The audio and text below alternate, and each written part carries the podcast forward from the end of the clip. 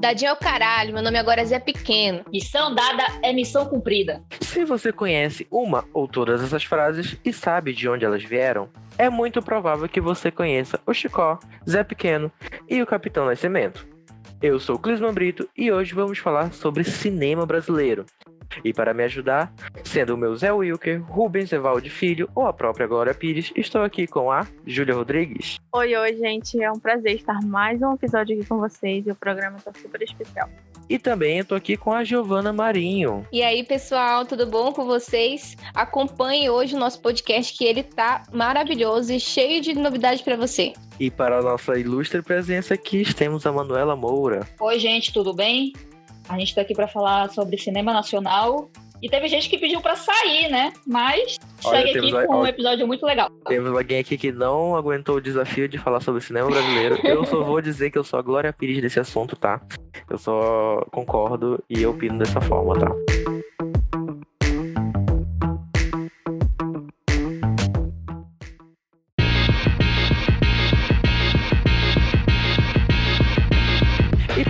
Pouco sobre esse contexto de cinema, aqui as meninas trouxeram umas informações muito bacanas para você que está nos ouvindo. Cinematógrafo dos irmãos Lumière se popularizaram rapidamente pelo mundo. E aqui no Brasil, a primeira sessão de cinema ocorreu no dia 8 de julho de 1896, de acordo com registros da época. Entre os pioneiros aqui no Brasil está Afonso Segreto, que ao regressar de viagem em 1898, filmou cenas da Baía de Guanabara com uma câmera Lumière. Muitos foram os entusiastas que produziam filmes no estilo documentário e foi ganhando espaço entre os intelectuais e militares que viam como meio de propagar essas ideias. Exatamente, né? É, mas assim, me diz pra vocês, qual vocês acham que é a maior diferença do cinema brasileiro pros demais, né? Que tem muitos filmes americanos, tem até os filmes indianos, é, é, japoneses. E por que vocês gostam tanto do cinema ma- nacional, se vocês gostam? Eu vou começar aqui falando. é, a- quando eu assisto filmes nacionais, eu tenho aquela sensação de casa, sabe? De algo que foi feito no lugar onde eu me encontro. É, eu não sei porque as pessoas é, têm um certo preconceito com o nosso cinema daqui não dão, e não dão a visibilidade que ele merece. Né? A gente sabe que, tudo bem, que as produções de fora é, chamam mais atenção da maioria do público, mas o nosso cinema ele é incrível. Tem filmes assim super premiados que merecem essa visibilidade e que trazem um conteúdo muito importante pra gente. Então, quando eu assisto os filmes nacionais, eu tenho essa sensação de casa. É, isso é muito importante eh, a gente pensar nisso, porque a gente tem os filmes que são bastante premiados, são bastante conhecidos, a gente tem toda uma. É, o quê? 100 anos de história de cinema, entre altos e baixos, mas a gente também tem cinema que é aquele cinema que é feito para se divertir, que não vai ter tanto assim. É pra, algo mais popular mesmo, né? Então é muito importante saber que existem vários gêneros e vários tipos de filme feitos para todos os tipos de pessoa. É muito importante saber que o cinema ele é bem democrático e o brasileiro ele é muito importante, como a Júlia mesmo falou, porque ela se identifica, porque toca em assuntos que são próprios da gente. Então rola essa identificação e é muito mais legal a gente assistir algo que a gente consegue é, nos enxergar. Com certeza, Manuela. Eu acho que esse é um, é uma das principais motivos pelos quais eu gosto de assistir muito cinema brasileiro, porque ele trata a nossa realidade de uma forma diferente, a nossa cultura, as nossas dificuldades. E tem tanto aquele filme, e tem vários gêneros, gente. É, é isso que é, que é o mais bacana, que tem para todos os tipos de pessoa que queira assistir. A única diferença, eu acredito, que é toda essa questão do, do Ibope, né? Que lá, lógico, a indústria americana de cinema tem muito mais, tem muito mais dinheiro para bancar coisas ultra milionárias. Mas, cara, tem filmes que são. que tem é, orçamentos minúsculos que conseguem fazer uns roteiros, assim, que são bem pensados, bem elaborados. E é muito bom a gente se ver como um país também no meio disso. Eu gosto muito, principalmente da. Até os filmes brasileiros mais. É, confusos, sempre tem um alívio cômico. Eu acho que, tipo, é muito o retrato do brasileiro. Então, mesmo, mesmo aquilo que tem um, um, uma característica mais pesada, faz você refletir. Também tem muito. O, o cinema brasileiro também se, se, se. Tem muito dessa questão da comédia, né? A gente vê aí grandes sucessos que foram nesse ramo da comédia. Mas, cara, é um universo nosso. Então, acho que a gente tem que preservar aquilo que, que é nosso. A gente consegue ver ali no cinema é, o norte e o nordeste bem representado. Não é só aquela imagem que o, que o estrangeiro tem do brasileiro, né? É o brasileiro como ele é. Exatamente, a gente pode viver a, a nossa própria realidade, né? Com que demonstrando o que acontece, qual é a, a, própria realidade de uma região, fora que a gente tem aquela questão de o, o Brasil ser um, é um país muito multi, né? Tipo, cada região tem uma visão diferente de como vive. Tipo, o Amazonas é diferente do Nordeste, o Nordeste é diferente do Sul. Então, essa, essas visões é muito interessante de um, um, país que seria único, né? Com vários tipos de culturas. E falando do gênero Com de certeza. comédia, a gente tem aí a trilogia de Minha Mãe é uma Peça, que é sucesso de bilheteria. E são produções maravilhosas que fazem a gente rir. É, eu fui. A gente reuniu a família toda, assim, contando um fato de casa. A gente reuniu a família toda e foi pro cinema assistir é, Minha Mãe é uma Peça 3. Então, assim, Normalmente a gente tá acostumado a ir pro cinema para ver produções de fora, né? Tipo, Vingadores, que a galera madrugou para comprar ingresso, mas aqui em casa a gente, a gente decidiu que a gente ia é, dar mais essa visibilidade pro cinema nacional. E aí todo mundo comprou ingresso, a gente foi assim, de turma grande mesmo pro cinema para assistir Minha Mãe é uma peça frente. Falando é. de família, eu, eu, lembro do. Eu lembro que eu, eu levei o meu pai para ver Meu Tio Matou um Cara, que é do Jorge Furtado, que tem o, o Lázaro Ramos. Então, e é bem divertido. É um, é um diretor super respeitado. É uma comédia mais, é, mais leve, mas que traz uma certa identificação aí. Sim, e é engraçado essa parte da família mesmo, né? Essa, esse vínculo que a gente cria com o cinema. Inclusive, a minha avó, ela não curte muito essas coisas americanizadas, não, né? Então, a gente, na primeira, eu lembro da primeira vez que eu fui com a minha avó ao cinema, assim que eu pude pagar alguma coisa para ela ir até o cinema, foi a gente foi assistir Gonzaga de pai para filha. Ela adora esse time de cantores, de grande. E é, e é outra realidade também do nosso cinema, da gente retratar os personagens que são característicos da nossa cultura. Diferente da, dos outros, né? Que, sabe, a gente conhece mesmo as figuras que a gente tem na nossa história e é muito interessante. E falando um pouco de ver que no, no cinema brasileiro ele teve várias fases, né? E foi se adaptando à realidade da sociedade, né? Que foi construindo a parte dessa, dessa evolução. Sim, sim, Clisme. A gente pode observar aí nos anos de 30 até os anos 50, né? Que e nos anos 30 a gente foi uma fase de transição do cinema, desse, desse mudo para o sonoro. Aqui no Brasil, é, a concorrência era muito grande com, pra, com as obras estrangeiras, obviamente, até hoje ainda é um pouco, mas naquela época ainda era pior, né? Então levou aí uma década para que o cinema nacional reconquistasse esse público. Falando um pouco sobre essas fases aí que a gente teve, dos anos 30 até os 50 a gente teve as chanchadas.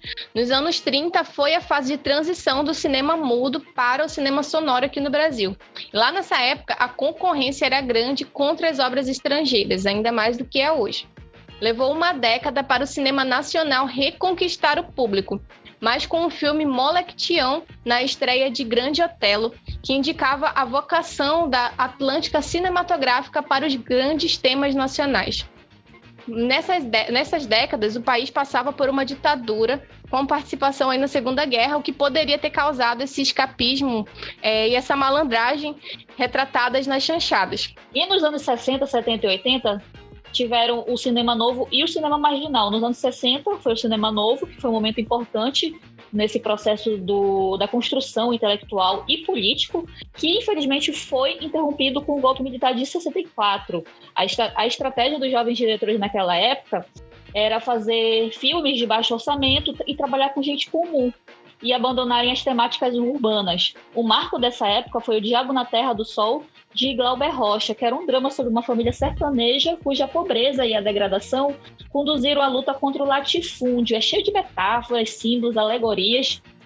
E, é, como eu disse, é, foi interrompido por causa do golpe militar. Nesse caso, a, a migração do cinema novo para o cinema marginal, mais ou menos, foi porque aconteceu o AI-5, né?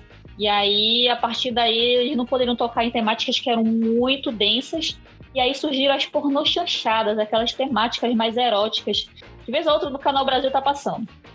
E nesse período também, é isso mesmo, tentaram também o cinema marginal. Ele era produzido por uma produtora que era conhecida como Boca do Lixo.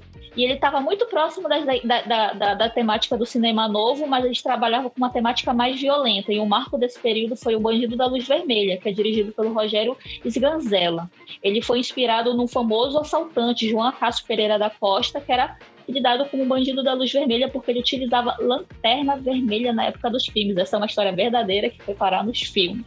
Nos anos 90 a 2000, na época do governo Collor, é, rolou ali um processo de privatização seguindo uma cartilha neoliberal e todo o aparato cultural oficial foi desmantelado. O cinema perdeu os investimentos e teve uma parada. Em 1995, o cinema da retomada veio após o, o, veio após o fenômeno Carlota Joaquina, de Carla Camurati. Olha, e é muito interessante, né, que todas essas fases elas tiveram suas dificuldades, principalmente a, durante a ditadura militar, e elas se renovaram com com os grandes esforços dos artistas, dos diretores, né, para tentar reviver esse, esse momento, né? E todas as fases tiveram ligações diretas com a política, não é? Sim. E a gente falando um pouco mais sobre esses filmes, a gente vai aqui dar uma alguns highlights para filmes mais conhecidos dessas épocas. E eu vou começar aqui trazendo o meu queridinho, que eu assisti num corujão da madrugada, que é Central do Brasil. Central do Brasil, ele recebeu uma aclamação universal por parte da crítica, daquela crítica mais especializada, que elogiou a direção, o roteiro, as atuações e a trilha sonora, e entrou em diversas publicações dos melhores do ano. Nesse filme, é, assim, é um filme que eu gosto muito de assistir porque eu sempre choro, é muito, muito legal a história. Aqui a gente, eu citei que eles elogiaram o roteiro, e é muito legal ver como a protagonista, que é a Fernanda Montenegro, vai evoluindo junto com outro protagonista, que é o Josué. Então é muito legal ver a história deles evoluindo e ver que ela era uma mulher completamente amarga. Ela escrevia cartas para analfabetos e ela nunca enviava as cartas, ela pegava o, dinhe o dinheiro deles e às vezes rasgava as cartas ou então guardava. Então, quando ela conhece o menino que perdeu a mãe num acidente e que quase foi vendido por uma amiga dela no mercado negro, então eles começam ali numa, numa busca atrás do pai dele. E nessa busca, nesse percalço até o pai dele, ela, ela cria uma ligação de mãe muito forte com ele, então é muito legal ver até o final. Eu não vou contar aqui spoiler, por mais que seja um filme antigo, mas é muito legal é, a gente ter aquele o impacto que o final traz pra gente. Eu precisei daquele impacto. Se alguém tivesse me falado como seria o final, eu teria ficado é, meio assim, ah, ok. Então, é, assista esse filme porque ele é incrível. É, ele, ele recebeu vários prêmios também. Ele rendeu indicações para Fernanda Montenegro no Oscar, que infelizmente ela ganhou, mas todo mundo que é assim sensato sabe que aquele prêmio era dela. É, eu vou citar aqui algumas outras. tem algumas outras. O filme tornou a, a Fernanda Montenegro a primeira latino-americana e única brasileira e também a única atriz já indicada ao prêmio por uma atuação em língua portuguesa. Ela, teve, ela teve uma indicação no Globo de Ouro e melhor atriz em filme dramático. Então, assim, perfeito. Em seguida, a gente vai ter o Alto da Compadecida, né? Que ele é dirigido por Gael Arraes. E é um filme que é um clássico do cinema brasileiro. Tipo, eu acredito que quase todo mundo já deve ter assistido esse filme. Se não assistiu, tipo, assista. Ele teve um. É uma obrigação como brasileiro. a obrigação como brasileiro. Me culpo por não ter, ter demorado tanto pra assistir, que eu assistia só em pedacinhos, assim. E também teve um, um remaster, né, do filme, esse, recentemente, que ref, é, refizeram os efeitos especiais e que ficou muito bom. É, para quem não, não conseguiu assistir o antigo, pode assistir a versão mais recente. E foi, ele, foi, ele ganhou como grande prêmio de cinema do Brasil, sendo um dos filmes com maior bilheteria nos anos 2000, né? E ganhou premiações como melhor diretor, melhor roteiro e melhor lançamento da época, né? E como melhor ator também do, do filme, né? Isso mesmo, é, o Alto da Compadecida, ele é um clássico mesmo, né? Virou, é, ele era série, virou filme, virou série e tudo mais. Mas o meu queridinho, meu, o filme, meu filme preferido, talvez de vida, e que eu gosto muito, é Cidade de Deus. Ele é uma adaptação do livro do Paulo Lins, que aborda as três fases da região lá da Cidade de Deus, lá no Rio de Janeiro, que foi tomado pelo tráfico. Ele é dirigido pelo Fernando Meirelles, rei supremo para mim também, e co-dirigido pela Katia Lund, que eu também amo essa mulher, porque ela, ela fez a direção do Minha Alma, do Rapa, hum. que também tem o mesmo tipo de temática, ela já era conhecida. E ele ganhou quatro Oscars, né? Ou, ganhou quatro Oscars, quem dera, né? Pra mim merecia, pra mim, pro meu coração ganhou. Mas ele teve indicação em quatro categorias, como melhor diretor, melhor roteiro adaptado. É, eu lembro quando eu fazia a minha pós em cinema, falaram que ele ia dar aula pra gente de roteiro, eu fiquei louca. Mas infelizmente não deu certo na época, mas na primeira turma pegou com ele. Teve melhor edição com o Daniel Rezende também, que agora é até diretor, e melhor fotografia com César Charlo Charlone. Edição foi com o Daniel Rezende. E ele é o filme latino-americano mais importante das últimas décadas. Eu amo tudo nesse filme, trilha sonora, atores, direção. Ele é um marco. Eu até quero colocar aqui que muita gente gosta muito do Tropa de Elite e quer comparar com Cidade de Deus. Uhum. Isso é heresia. Tropa de Elite, para mim, é super estimado. É, ele é bom. Ele é bom, sim, é. Mas, não mas Cidade de Deus não o suficiente. Cidade de Deus, ele é incrível. Eu acho que o problema do, do Tropa de Elite é que a galera entendeu totalmente errado, errado o recado a que mensagem. que dá. Sim, eles, tipo, o filme tra traz toda uma questão de corrupção, de violência policial, e enfim, e entre outras questões abordadas, mas a galera pegou, tipo, transformou o Capitão Nascimento como um ídolo e, e o próprio ator já disse que as pessoas é, interpretaram o filme de forma errada. Não era aquela mensagem que Tropa de Elite queria passar. E não é o caso de Cidade de Deus. Cidade de Deus é, consegue entregar um recado só que é, impede essas outras interpretações, por mais que eu já tenha visto algumas. E agora, só para falar de Oscar, que a gente fala assim, ganhou no meu coração, mas talvez os, os filmes é, realmente é, merecessem a estatueta, mas não ganharam por questões de ah, tem um americano competindo, tem. Xenofobia. É, o, Mais conhecida. Não, tem é toda aquela, aquela questão de esse filme aqui tem mais visibilidade, então eu realmente eu, eu, bato muito na tecla de que a Fernanda Montenegro merecia aquele Oscar, como Cidade de Deus não ter um Oscar é assim. É, é heresia é, mesmo. Então. A, é... a, a, a, Fernanda Montenegro perdeu pra Gwyneth Paltrow do Shakespeare Apaixonado. Isso, isso é totalmente errado. Ela merecia errado. muito esse Oscar nessa época. Cidade é de sobre isso. Cidade de Deus, ele não ganhou por porque ele no ano, na verdade, que ele que era ele devia ter sido indicado, ele não foi, porque ele não tinha uma grande Aí esqueci a palavra. É tipo uma produtora que ela vai fazer a distribuição, não tinha uma boa distribuidora, e só foi uhum. um ano depois ele foi comprado por uma distribuidora francesa, e aí eles não podiam mais concorrer com o melhor filme, mas podiam concorrer nas outras categorias. Ou seja, com um atraso de um ano, se tivesse sido naquele, naquele calor do momento, provavelmente eles poderiam ter até ganho. Um fun fact aqui, tipo, quando eu era muito pequeno, eu morria de medo do desse filme. Porque, tipo, ele é. É, é meio assim, é ele... é porque acho que a fotografia também dele colabora muito pra esse medo, né? Tipo, é meio Sim, escuridão e tudo mais. E, e, e é bem. A, a, temática, né? Tipo, que é um pouco mais pesada pra uma criança na Sim. época era. Era, chegava a ser um filme de, bem assustador, né? É, mas aí, aí justamente essa questão do, do que a professora conta é que influencia né, nas pessoas esse, esse, esse filme é simplesmente incrível, porque depois, depois que eu fiquei mais velha, né, eu fui catar os, os filmes que eu deixei quando eu era criança. Eu lembro que o meu tio assistia muito. Meu tio, acho que assistia umas. Todo, se ele tivesse a oportunidade de assistir Cidade de Deus todos os dias, ele assistia. E aí a gente lembra muito daquelas imagens, porque realmente retrata toda aquela. aquele ambiente que as pessoas viviam nas favelas e tudo sim, mais. Sim. E é bem. É, o, a, a, o roteiro dele é muito denso pra gente pra gente, essa história que eles criaram por trás é realmente incrível. Não, com certeza, pelo menos eu não, eu não aceito a questão dele não ter ganhado o melhor roteiro, gente, adaptado, porque é realmente um roteiro incrível que te prende do início ao fim, porque não não tem um não tem um buraco ali, sabe, na, no na, na história, é perfeito. E outro filme também que eu Opa. Pode falar, pode falar, pode falar. Tá. E o outro filme também que eu queria recomendar para vocês, que é um dos meus prediletos, porque eu gosto muito dessa temática nordestina. Eu não sei porque eu tenho, eu, eu acho que eu tenho alguma coisa no meu passado que viveu no Nordeste. e eu sou apaixonada por Lisbela e o Prisioneiro. Eu acho que todo mundo, se não assistiu, tem que assistir, porque passava na sessão da tarde quase todo final de semana, acho que era, acho que era todo domingo que passava na tela máxima. e aí esse filme ele é, ele é dirigido por Gael Harris. É, peraí, volta. É Gael Harris, né? Arraes. Gael é Arraes. Gael Arraes. Bom, esse filme ele é dirigido por Gael Arraes e é uma adaptação da peça de teatro de Osman Lins.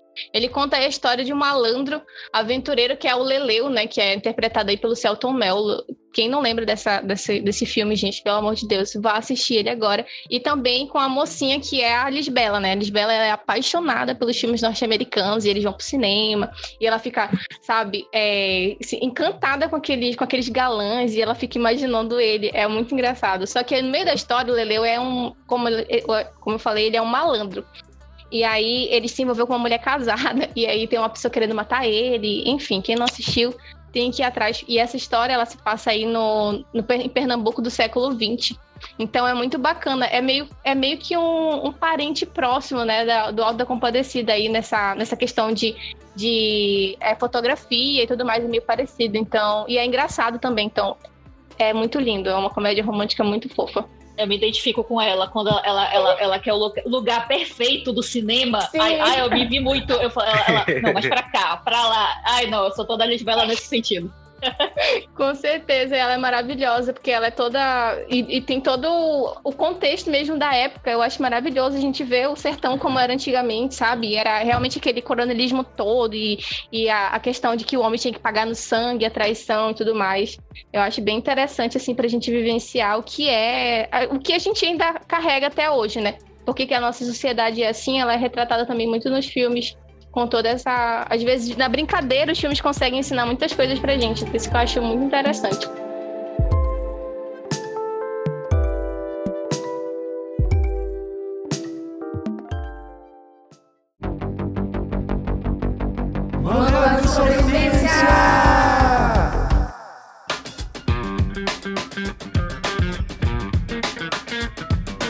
Chegando agora no nosso manual, vamos falar um pouco dos nossos filmes que a gente tem preferências brasileiros, né?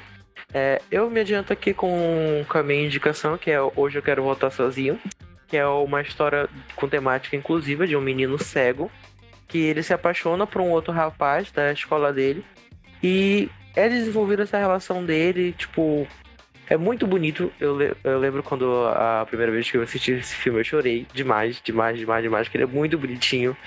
E é, ele foi lançado em 2014 e ele foi vencedor do prêmio FIPRESS, concedido pela Federação Internacional de Críticos de Cinema.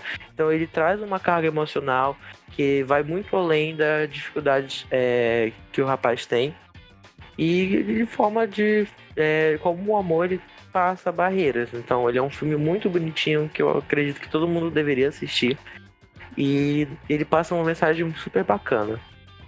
E as minhas indicações para vocês aqui é para vou começar falando para quem é fã da, daquela série da Netflix, La Casa de Papel, a gente tem uma obra perfeita no nosso cinema nacional, que é Assalto ao Banco Central, que é um filme inspirado em, em um assalto ao banco que teve aqui no Brasil, que foi considerado o segundo maior assalto a banco do mundo, e o filme é muito legal também, é cheio de prêmio, o enredo, a história, como eles retrataram. É muito legal, vocês vão adorar. É um dos meus preferidos também. E é, Central do Brasil, gente, por favor, assistam. Pra, pra, de novo aqui, para os fãs de Netflix, também tem Ricos de Amor, que é a produção mais atual, que está lá na Netflix. É muito legal o filme, a história é aquele clichê que a gente ama, então a gente tem um clichê nacional para chamar de nosso. É muito legal. Boa, boa Júlia. É, a minha indicação é O Que é Isso, Companheiro, do Bruno Barreto. Ele é inspirado no livro do Fernando Gabeira, que é, fala sobre o sequestro do embaixador dos Estados Unidos no Brasil em 1969 por um grupo de guerrilheiros de esquerda que lutava contra o regime militar na instaurado em 1964, né? É uma história verdadeira e aí foi, eles fizeram uma inspiração esse filme. Ele é muito bom, tem vários atores e inclusive foi é, indicado ao Oscar de melhor filme estrangeiro de 1997. Quase ninguém lembra, mas eu amo muito esse filme. Ele é muito bom. E também peço que vocês assistam Ilha das Flores do Jorge Furtado. Ele é considerado o melhor curta brasileiro de todos os tempos. Ele faz uma crítica ao capitalismo E eu não gosto. É, a maioria das minhas produções audiovisuais são inspiradas nesse vídeo que eu vi quando eu fazia publicidade e propaganda ainda. Eu fiquei muito louca. Eu gosto, eu amo muito Jorge Furtado. É, e aproveitando que o Jorge Furtado também ele tem o, o pé no, no, documentário, eu indico todos os documentários do Eduardo Coutinho, assistam todos. O que puder ver, assistam. E já que eu falei de Cidade de Deus, que eu amo demais, eu, eu indico o documentário Cidade de Deus 10 anos depois. É muito legal saber o que, que aconteceu com os atores, as frustrações, o que, que deu certo, o que, que deu errado, como é que eles estão. As minhas indicações aí vão para duas, duas situações. Assim, eu gosto muito do, como eu falei para vocês, da, desses filmes mais nordestinos, né? Porque eles conseguem mesclar essa questão do, das dificuldades do Nordeste com, a, com, a, com aquela coisa que é séria, mas é engraçada. Então, eu vou indicar aí Os Narradores de Javé. É um filme de 2003. Eu, quando eu comecei a assistir aquele filme, eu assisti na igreja. E aí eu vi que ele era bem interessante, só que a gente não assistiu até o final. Depois eu fui assistir até o final. Gente, é muito maravilhoso aquele filme, porque eles falam de uma cidade que ela tá prestes a assumir do mapa, porque ia ter a passagem do é, iam construir uma hidrelétrica e aí a cidade ia ser inundada. Mas aí eles tinham que criar uma história para a cidade, para que essa, história, essa cidade não pudesse desaparecer, né? E aí eles têm que. Só que todo mundo na cidade é analfabeto e eles têm que ir atrás do mais mentiroso da cidade, que é o único que sabe escrever. Então ele tem que desenvolver uma história fantástica para que, que a cidade não seja não seja alagada. E é muito engraçado esse filme. Vocês têm que assistir, porque eu dou altas gargalhadas, mas é muito interessante assim, a, a história por trás, né? E é lógico que eu tinha que indicar Bacurau, gente, porque Bacurau é um Sim. filme todo mundo tem que assistir também, Obrigação como Brasileira. foi altamente premiado aí, tem o Festival de Cannes e tudo mais. E ele foi muito elogiado também pela crítica estrangeira, então é um filme para você assistir assim.